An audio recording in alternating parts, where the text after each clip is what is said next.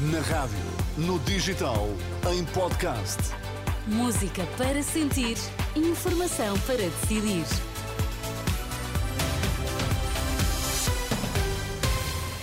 Notícias para ouvir agora na Renascença. Vamos saber quais os títulos em destaque nesta edição das duas. O poder político acordou tarde para o problema da falta de professores. Quem diz é a Associação de Estabelecimentos de Ensino Particular e Cooperativo. Portugal vai contribuir com um milhão de euros para a compra de munições de artilharia para a Ucrânia. Poder político acordou tarde para o problema da falta de professores. Quem o diz à Renascença é Rodrigo Queiroz e Melo. O diretor executivo da Associação de Estabelecimentos de Ensino Particular e Cooperativo defende mudanças estruturais para libertar mais docentes para o ensino. Uma delas poderia passar por juntar o primeiro e segundo ciclos à semelhança do que é feito em muitos países da Europa. O quinto e o sexto ano podem ter menor dispersão curricular. Temos dúvidas que naquela idade os alunos devam ter tantas disciplinas. Podemos ter grandes áreas, áreas de ciências sociais, áreas de ciências de natureza, áreas de artes.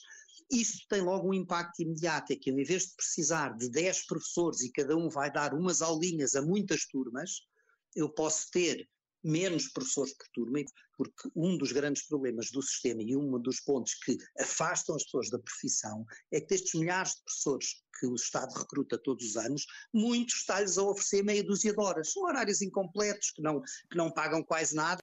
Ao mesmo tempo, Rodrigo Caroz e ouvido pela jornalista Fátima Casanova, defende que as escolas possam receber profissionais que tenham experiência na sua área de formação, o que poderia enriquecer o ensino, ao mesmo tempo que milhares de alunos deixavam de ter falta de professores. O diretor nacional da Polícia Judiciária reafirma a confiança nas investigações às suspeitas de corrupção na Madeira. Apesar de terem sido libertados os três detidos perante a falta de indícios de crime, segundo o juiz Luís Neves, garantiu esta quinta-feira que as suspeitas que existem são relevantes. Já o presidente da República, interpelado na última noite pelos jornalistas, não quis comentar. Não vou fazer nenhum comentário sobre casos concretos de justiça. Não faço, nunca faço, portanto eu não faço. Mas como é que se explica que três cidadãos estejam eh, detidos durante faço, 21 não... dias? É o resultado da falta do pacto de Não justiça faço, não faço, defendeu? não faço nenhum comentário sobre um caso concreto e eh, nunca fiz. É um processo que está a correr, é um processo que, estando a correr, não pode merecer da parte do Presidente da República um comentário concreto. Marcelo Rebelo de Sousa e o representante da República na Madeira vão encontrar-se esta sexta para discutir o futuro político da Madeira. Portugal vai contribuir com um milhão de euros para a compra de munições de artilharia para a Ucrânia, revelação feita pela Ministra da Defesa no final de uma reunião com os homólogos da NATO.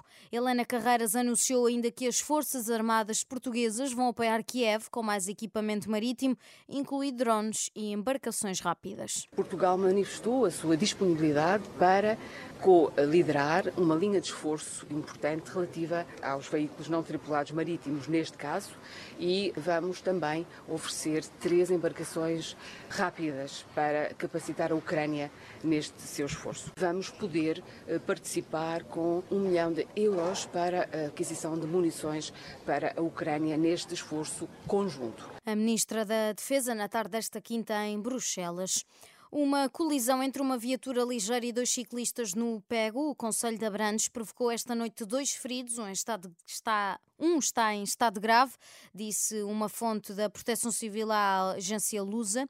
Os dois feridos foram transportados para uma unidade hospitalar. No local estiveram 15 operacionais apoiados por seis viaturas. A FIFA anunciou esta quinta-feira a primeira atualização do ranking de seleções 2024 e o top 10 não registrou qualquer alteração. Assim sendo, a Argentina continua no primeiro lugar, seguida de França, Inglaterra, Bélgica e Brasil. Portugal mantém-se no sétimo posto. A seleção que mais lugares subiu no ranking foi a angolana, que está agora no lugar 93, após a chegada às meias finais do CAN, sob o comando do português Pedro Gonçalves.